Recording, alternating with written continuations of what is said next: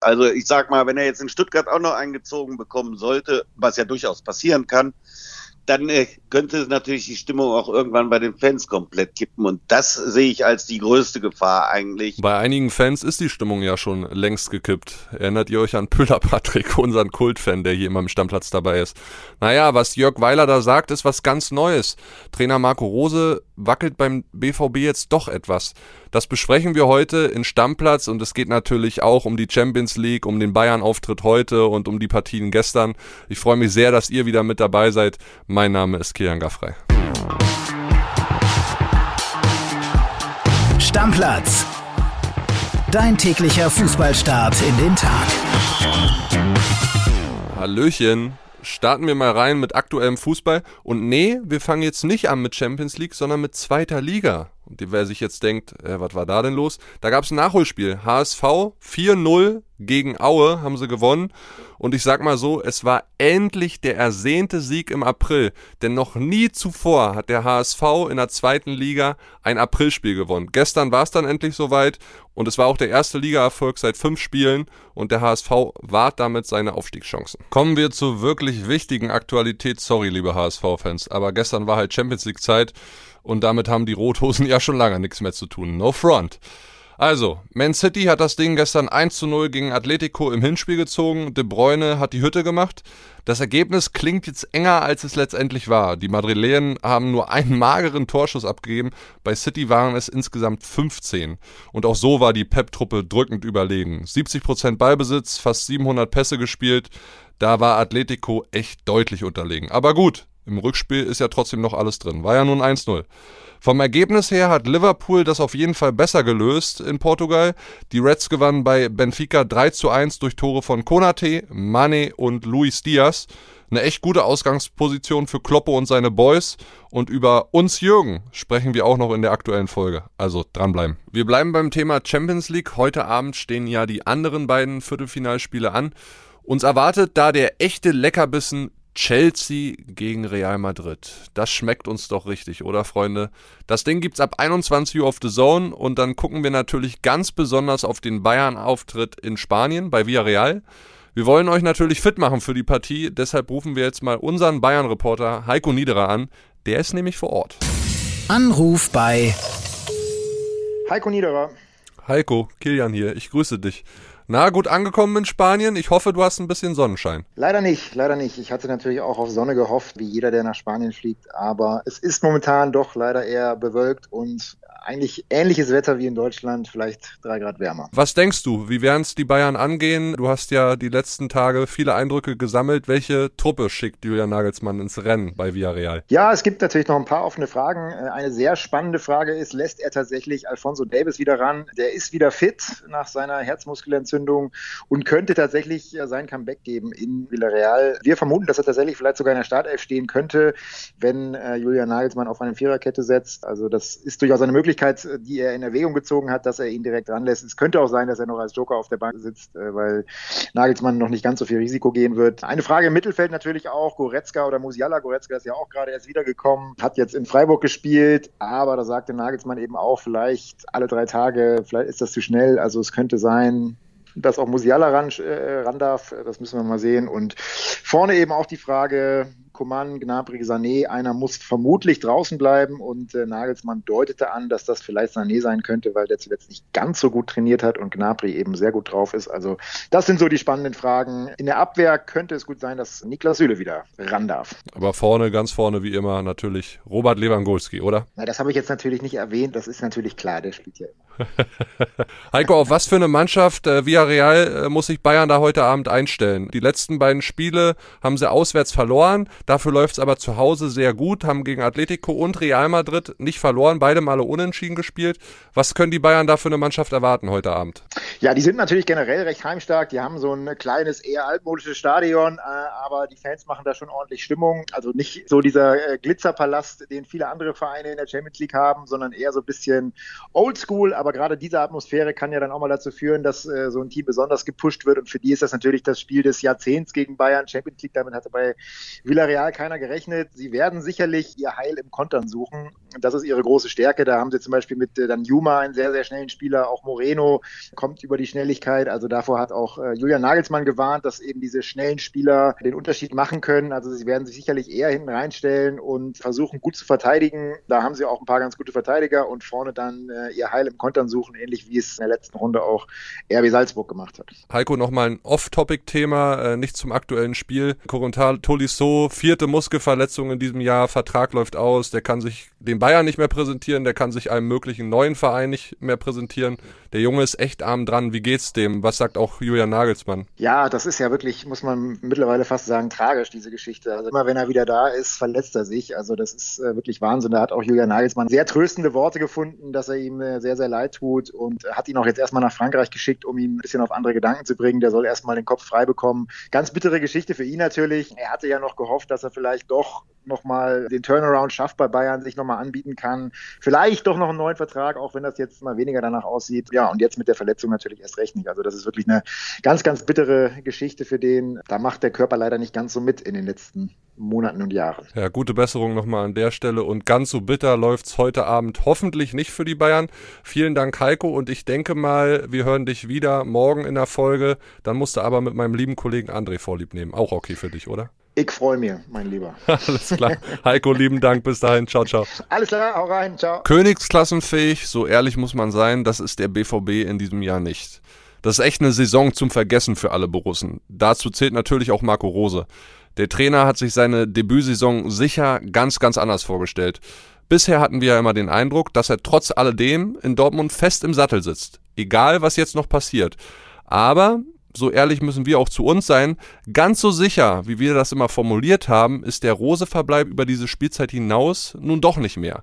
Die neuen Infos hat Jörg Weiler, unser Kultreporter. Den rufen wir jetzt mal an.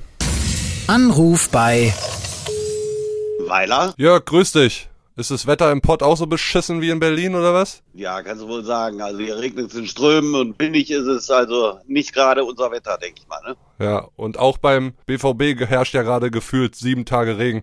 Du, ich bin gestern in die Redaktion gekommen und hab gedacht, ich fall vom Glauben ab. Kannst du dir vorstellen, warum? Ja, haben sie den Schreibtisch irgendwie weggenommen oder den Podcast entzogen? Kann ich mir eigentlich nicht vorstellen. Warum?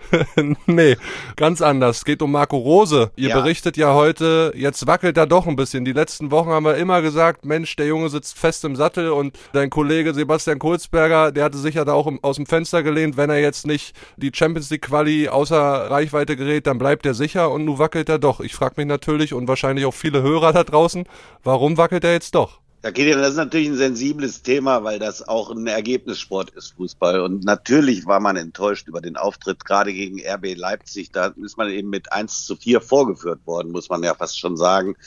Und äh, das war natürlich alles andere als lustig für die BVB-Verantwortlichen auch. Und natürlich wird dann alles nochmal auf rechts und auf links gedreht und dann kommt man unweigerlich auch mal zu der Frage, ob Marco Rose daran auch eine Teilschuld zumindest trägt. Und die kann man in einigen Punkten sogar auch mit Ja beantworten. Auch wenn es äh, vielleicht unfair klingt, aber ich sag mal ein Beispiel jetzt gegen RB Leipzig. Da haben sich einige gefragt, warum hat er erst mit einer Dreierkette wieder angefangen? Dann hat er in der zweiten Halbzeit auf eine Viererkette umgestellt.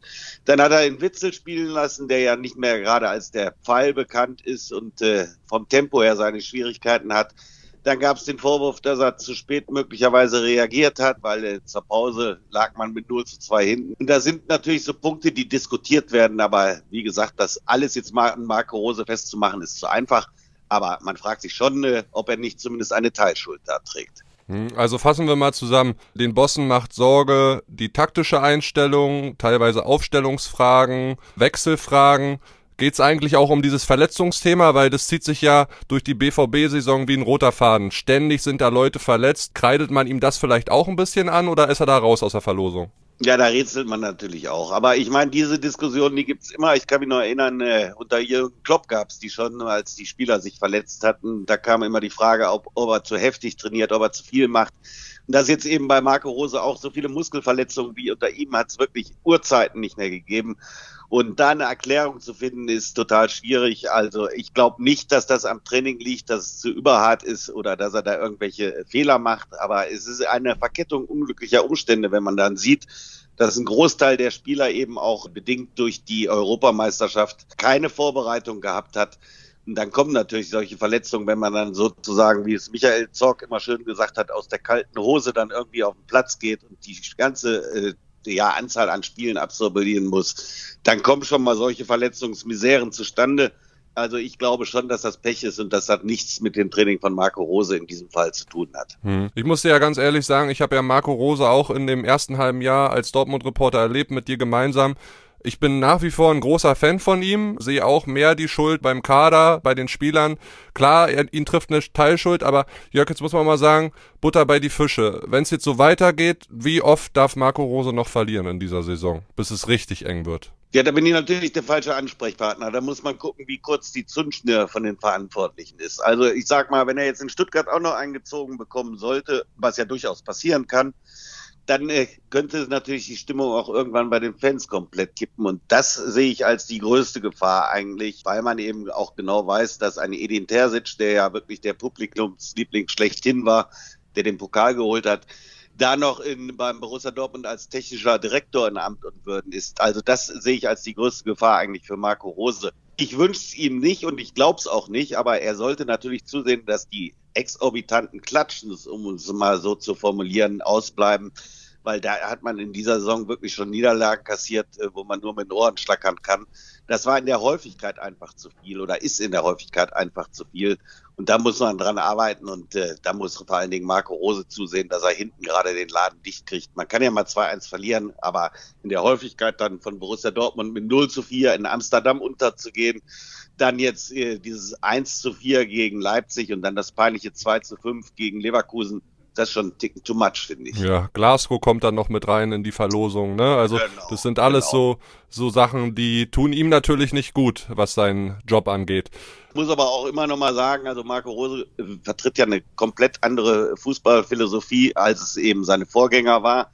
Das braucht natürlich immer Zeit, aber die Frage ist ja nicht, ob er die Zeit bekommt, die ist es natürlich auch. Aber die Frage ist, ob er das Material hat, um diesen Spielstil dann eben durchzusetzen. Und da habe ich mittlerweile dann auch meine Zweifel. Ja, und unser lieber Kollege Dein Mitstreiter Sebastian Kohlsberger, der hat vor ein paar Tagen bei uns im Podcast gesagt, dass der BVB einfach nicht genug Qualität hat, um Meister zu werden. Und es ist ja klar, dass sie jetzt, ob Marco Rose bleibt oder nicht, ist ja erstmal egal, zweitrangig äh, für die Qualität des Kaders. Aber es ist ja klar, dass sie den Kader für die Zukunft aufstellen wollen. Süle hat schon unterschrieben mit Schlotterbeck, äh, Nico aus Freiburg gab es jetzt endlich ersten Kontakt. Wie sieht's da bei ihm aus? Und vielleicht David Raum habe ich auch gehört, soll auch in der Verlosung sein, berichtet die Sportbild heute, ne? Ja, das sind natürlich alles äh, Namen, die jetzt spekuliert werden. Also bei David Raum ist es so, dass ich mir nicht vorstellen kann, die haben Nico Schulz und die haben noch einen Rafa Guerrero. Da müsste schon einer von den beiden abgegeben werden. Und die Probleme, die Borussia Dortmund in erster Linie jetzt auf Sebastian Kehl zukommen, die sind natürlich wirklich nicht von der Hand zu weisen und die sind schon riesig. Wenn ich mal sehe, ein Nico Schulz zum Beispiel, der ja eher spielt wie Nikola Schulz, wenn man mal ehrlich ist, wenn man ihn auf dem Platz sieht. Der Junge kriegt fünf Millionen, das ist ja auch nicht seine Schuld, die hat man ihm damals gegeben. Was soll der Schulz jetzt machen? Der hat noch einen Vertrag bis 2024. Soll der jetzt freiwillig sagen, danke Jungs, ich verzichte hier auf die Kohle? Oder soll er sagen, ich mache meinen Job hier weiter und dann mal gucken, ob ich eine neue Chance bekomme oder nicht? Und das zieht sich natürlich bei Borussia Dortmund, auch bei den Herren Brandt und Schahn ist das ja in ähnlicher Form gegeben. Da kann man den Spielern ja auch keinen Vorwurf machen. Und ganz ehrlich, als ein Nico Schulz, ein Emre Can und ein Julian Brandt auf dem Markt waren, habe ich Hurra geschrien, die sollen sie mal schön holen, das ist alles super. Dass die sich so in die falsche Richtung entwickelt haben, also damit habe ich auch nie und nimmer gerechnet und das finde ich auch maßlos enttäuschend. Also ich hätte sie damals auch alle drei geholt. Ja, aber es ist ja auch wieder ein cooles Signal für die Bundesliga und für Fußball Deutschland, dass der BVB Bock hat auf deutsche Nationalspieler. Ja, David Raum, Schlotterbeck, Süle ist schon da, wenn sie dann auch alle kommen. Und ist ja auch ein klares Signal an die Bayern, wir holen uns jetzt die Nationalspieler, ne? Ja, das finde ich super, auch von der Philosophie, muss ich wirklich sagen. Ich bin ja sowieso ein totaler Nico Schlotterbeck-Fan, muss ich echt sagen, weil der ist für mich so einer der besten Linksfüßer, die ich äh, seit langem in der Innenverteidigung gesehen habe, was der für Diagonalbälle schlägt, Millimeter genau, das könnte man jetzt erstmal bei der Nationalmannschaft bewundern. Dazu noch ein super Typ, also was ich gehört habe, auf den kann man sich freuen und ich glaube schon, wenn der mit äh, Süle zusammen die Innenverteidigung bei Borussia Dortmund bildet, dazu noch ein Kobel hinten in der Kiste, dass man dann den Laden auch endlich mal wieder richtig dicht bekommen kann. Hat der liebe Schlotterbeck alles in seinem Leihjahr bei Union gelernt, ne? Ist die klar. Ja, mal. ja klar. Jörg, du warst ja wieder sehr umtriebig in der letzten Woche. Heute erscheint in Sportbild ein Rieseninterview mit Jürgen Klopp. Wie war's denn? Ach, war so schön, ihn mal wieder gesehen zu haben. Wir haben das ja per Videoschalte gemacht, kurzer Videoschalte. Der Kollege Kinas war auch noch dabei. Und es war sehr, sehr nett und sehr, sehr lustig. Macht natürlich immer Spaß, mit Kloppo zu sprechen. Das ist immer wirklich das Schönste, was man sich vorstellen kann. Weil er einfach ein netter Kerl ist und weil er einfach ein super Trainer ist und weil ich ihn auch als Menschen total mag. Du begleitest ihn ja schon ewig, ne? Ich glaube, ich habe mal was gehört. Wie hast du den kennengelernt? Auf Zypern oder so war das, ne? Ja, wir haben in mehreren Trainingslagern äh, natürlich äh, schon mal, da war ja noch Spieler sogar, mit Mainz war das und äh, dann hat man abends an der Theke, hat man uns gesehen. Die erste Begegnung war eigentlich, da hatte mir eine Frau eine orangefarben, meine Frau eine orangefarbene Leuchtweste geschenkt, die ich ganz geil fand. Und auf jeden Fall habe ich die dann angezogen. In Chinclana war das in Spanien im Trainingslager. Und dann hat er zu mir gesagt, wie man so eine hässliche Jacke anziehen könnte. Das wäre ihm ein absolutes Rätsel. und dann habe ich zu ihm gesagt, er soll zu seinem Mainzern gehen und mich in Ruhe lassen. Und dann haben wir am Abend darüber gesprochen und geflaxt. Und äh, dann habe ich mich natürlich gefreut, als er dann äh, 2008 nach Dortmund gekommen ist. Und äh, das hat sich dann wirklich entwickelt. Also ich finde ihn einfach nur genial. Und ich hätte ihn gerne noch in Dortmund gehabt, aber ist nun mal jetzt ist er in Liverpool und äh, da können sich die Fans in Liverpool über ihn freuen. Ja, herrliches Interview auf jeden Fall. Er hat gesagt, dass er Erling Haaland gar nicht haben will. Kann ich mir gar nicht vorstellen. Warum hat er das denn gesagt? Du, das ging jetzt nicht um das Sportliche, Gillian, sondern es ging um die Kohle. Und da haben wir dann auch geschrieben, dass dieses Gesamtpaket 300, über 350 Millionen kostet. Und das ehrt ihn, dass er diesen Wahnsinn nicht mitmachen will, finde ich, weil das ist ja wirklich, wenn man sich gerade zu Pandemiezeiten diese Summen nochmal vor Augen führt, dann ist das in meinen Augen auch geisteskrank. Und wenn ich dann höre, was der Berater Mino Raiola und was der Papa dann noch nebenher kassieren soll, dann wird einem nur schwindelig. Und dann finde ich es einfach nur charakterstark zu sagen, wir machen bei diesem Irrsinn nicht mit, das sollen andere machen und wir gucken lieber nach anderen Spielern. Das ist typisch Kloppo und das finde ich auch super. Letzte Frage, Jörg. Am Wochenende der große Schlager. Man City gegen Liverpool. Was denkst du? Liverpool ist nur einen Punkt hinter City, also ein Meisterschaftskampf, wie wir in Deutschland gerne, gerne mal sehen würden. Was denkst du? Schafft das Liverpool? Das Kuriose in der Premier League ist ja, das äh, haben die meisten Leute jetzt schon vergessen. Kloppo war sagenhafte 14 Punkte hinter Pep. Da hatten die auch schon gedacht, das wird genauso eine Genveranstaltung wie in der Bundesliga da können wir dir schon gratulieren bei Manchester City. Und dass die dann so eine Aufholjagd hinlegen und jetzt nur noch ein Punkt dahinter sind, das ist natürlich wirklich Irrsinn. Kloppo selber hat gesagt, er könnte es kaum glauben, dass man nochmal so rangekommen ist. Und natürlich ist das Momentum jetzt auf der Liverpooler Seite aber das wird natürlich ein Spiel, was die ganze Welt interessiert. Ich hoffe, ich wünsche es natürlich, dass äh, Liverpool gewinnt, aber es wird schwer. So oder so, wenn Kloppo selbst einen Punkt holt, wäre das schon Gold wert. Also, dass in England so einen spannenden Meisterkampf haben, das ist schon genial und das elektrisiert natürlich auch die Massen. Also Leute, heute unbedingt Sportbild kaufen, ist echt ein geiles Interview mit Kloppo geworden. Hat mir sehr viel Spaß gemacht, genauso wie mit dir wie immer zu sprechen, Jörg, und wir hören uns die Tage. Danke dir. Sehr, sehr gerne. Bis die Tage. Ciao, ciao. ciao. Zum Schluss noch eine Meldung, ja, die mich traurig macht. Es geht um Panini.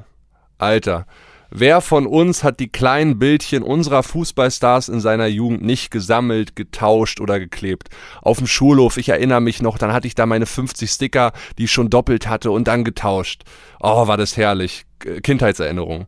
Ich habe das die letzten Jahre immer noch gemacht, auch als Erwachsener, besonders zu den großen Turnieren. Aber leider ist damit jetzt Schluss. Ausgerechnet bei unserer Heim-EM 2024 wird es keine Paninis mehr geben. Wir haben erfahren, Aufklebergigant Tops aus den USA hat sich die Rechte gesichert und Panini ist damit raus.